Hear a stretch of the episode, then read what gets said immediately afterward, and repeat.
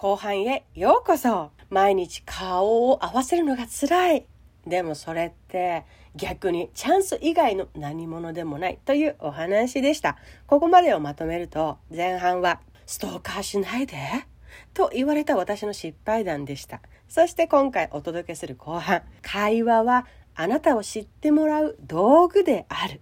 その3つのコツをお届けしたいと思います。やってみてうまくいったことをもう一回言って説明していこうと思うよ。1、夫さんファーストのどこをやめてみるかを考えた。2、会話です。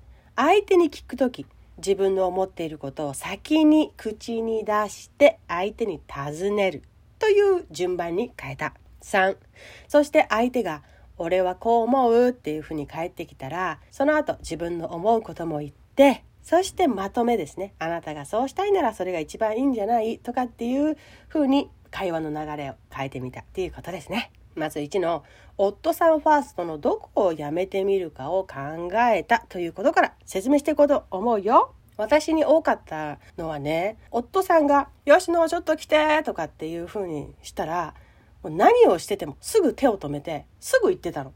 呼ばれるから。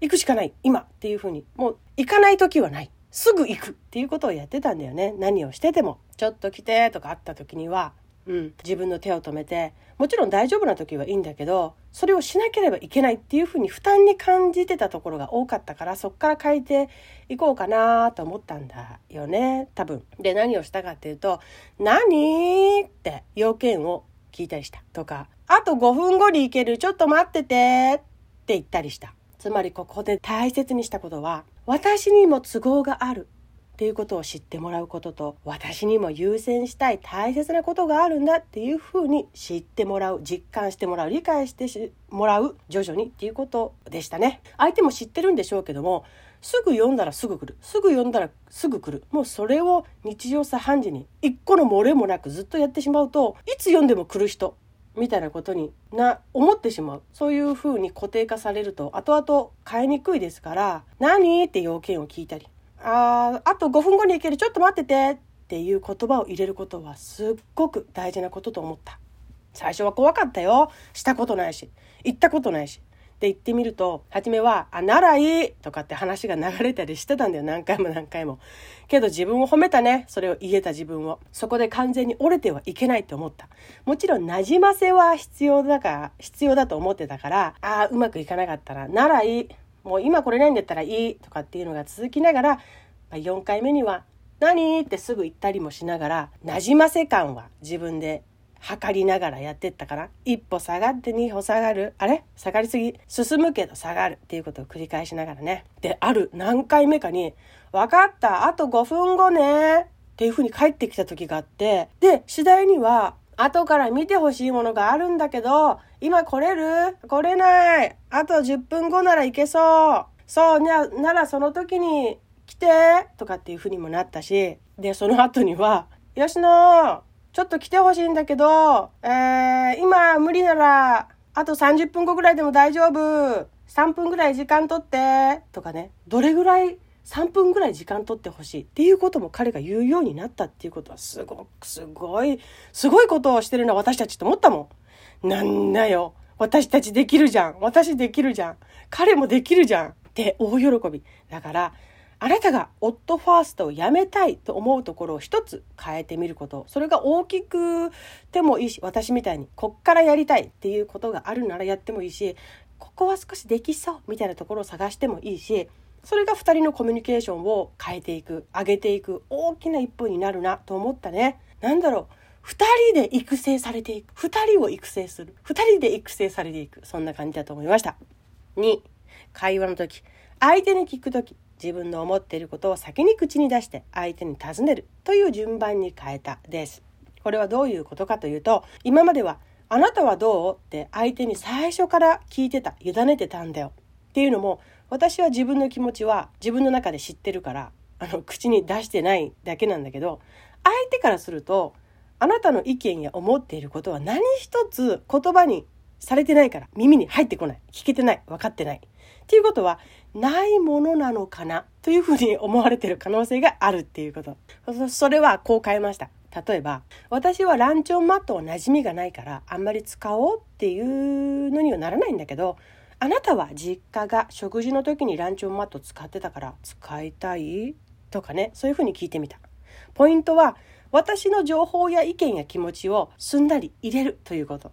そうすると、私という人間のことや考えを自然に相手に知ってもらえる積み重ねになるというチャンスです。それがお付き合いする前の3時間4時間ああだこうだ話してたみたいな時間を丸々取ることってもう難しくなってくるじゃないですかあるとあるでいいんですけどけど何かにつけて自然に聞ける。自然にっていう ここポイントですね。何かにつけて自然に出して自分のことを知ってもらえるからこれはおすすめよということです。自分の思ってることを先に出してから相手に聞く、うん、3でそして相手が「俺はこう思うよ」って返ってくる。相手から。そしたら自分の思うことも言ってで最後にこうしてみようかというまとめに入るという流れです。あなたがそうしたいならそれが一番いいんじゃないとかっていうふうに会話をまとめていくことにしてみた。風、まとめる風ですね。これも2の応用になるんだけど、さっきのは自分の気持ちや意見を先に言う。で、相手に聞く。だったね。その後、相手から言葉を受ける。そしたら自分も返す。例えば、ランチョンマットの件でそのまま使おうと思います。使いたいって聞いたら、うん、俺はこれがないとなんか見た感じが落ち着かないんだよね。っていうふうに返ってきた。こっからです。そっか、あるとないとでは違うんだね。私はどっちかっていうと、まだお盆派かな。でもあなたが落ち着いて食事ができるなら、ランチョンマット買って使おっか。とかにした。何て言うんでしょうね。さらに自分の思っていることや相手から返ってきた言葉があったらその言葉を丸々引用して会話する。でまとめる。あなたがそれでいいのならそれでやってみようかっていうふうにする。それの何がいいからやってみてっていうのかというとさっきと同じです。ただうんとか分かったとか了承されるよりもあなたという人間のことが詳しく相手にもわかるということです。しかも彼の自分のランチョンマットがあったら落ち着くという言葉。それを引用することで相手がより自分のことを分かってくれた感があるということ。そして私はあの馴染みがないし使ってこなかったからなくてもいいんだけれどあるならまあお盆は使ってたかなっていう感じだけどっていう情報まで彼は知ることができるのよ。食事に関しても。さらにあなたが落ち着くならランチョンマット買おうかっていう流れになればさなんか意思疎通コミュニケーションができてる感になりません？それを増やしていけばいいんですよ。と思ったんです。このやりとりが理解という上で大切なんです。一番やり続けていけないのはね結局うんって言うしかないから間は何も言わない。っていうこと。それはしてはいけません。プロセスを吹っ飛ばしちゃう女性は多いのかもしれないけれどそこは吹っ飛ばさない。会話の醍醐味です。結果うんと言うと自分で分かっていたとしても間をきちんと。私はこういうふうに思うんだけどあなたはどう？そっかあなたはこういうふうに思ってたんだね。じゃあそうしよっかっていう流れを2人で踏む言葉を交わすということ。それが大事なんです。この3つよかったら何かやれるもんからやってみて。これで何が変わるかというと、あなたに全部を従っているだけの私ではありませんっていうことが伝わります。私にも大切にしたいことがあるんだよっていうのが伝わります。つまり、あなたの情報を自然に知れば知るほど、あなたの意見を無視したり、あなたを無視したり、軽くあしらったりはできなくなるということです。もういろいろ知ってしまってるから。何も言わないから何も思ってないんだな。とかっていう風になってる可能性もあるからそうするとあああいつに聞いても、うん、なんか何も思ってなさそうだしな俺が一人で決めていかなきゃいけないんだなっていう風に心をどんどん決めていく可能性があるからねそう思ってるかもしれないと思うとそれを早くちょっと違うよっていうのをさせたいよね。たとえ相手が私を気遣って吉野はどう思う？って聞いてくれた時があるとしよう。過去のあなたがあなたの好きでいいよとかあなたはだけ返してたりして自分の意見を言わないことが続いていたとしたら相手はもう何も聞かなくなっていきます。だって聞いてもあなたは何も言わないという体験を彼が学習してしまってるからそこを少しずつ開けてというかね増やしていけばいい。するとあなたに聞く、尋ねるということがどんどん増えていきます。さあ、ストーカーしないでと言われた可愛い、可愛い私ちゃんからの今日のまとめ。1、どういう話？とか、あと10分で目処が立つからその時に行くねとかっていうことを伝えていく。